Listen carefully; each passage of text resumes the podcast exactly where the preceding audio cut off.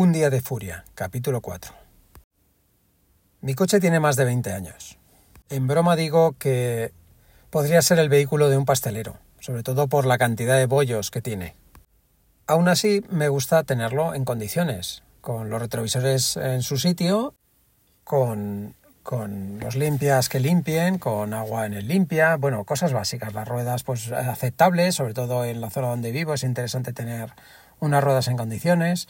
Eh, bueno, pues cosas sencillas, ¿no? Tampoco pido nada del otro mundo, tiene muchos arañazos y demás.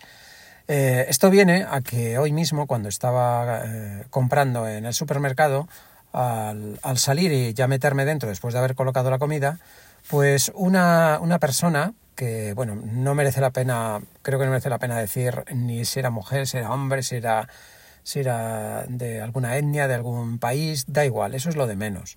Creo que esto es una cuestión más educacional, es decir, algo tan básico como si tú haces algo a alguien, debes de pedir perdón, ¿no? Debes de sentir un poco de empatía por la otra persona eh, e intentar eh, eh, solucionarlo.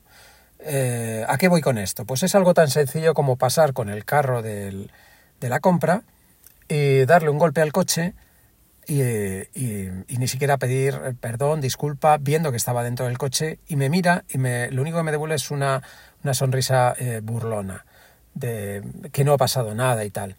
Yo no te voy a pedir que me, que me pintes el coche, lógicamente. O sea, el coche está pues como está, ya está. Pero si das un golpe a un coche con, con cosas sin, sin querer y demás y eso, ¿qué menos que pedir perdón? No sé, o un gesto de disculpa, o, lo siento, un gesto de, disculpa, pero mm, pasar y simplemente reírte de la persona no sé, es un poco, sorprende la verdad, sorprende.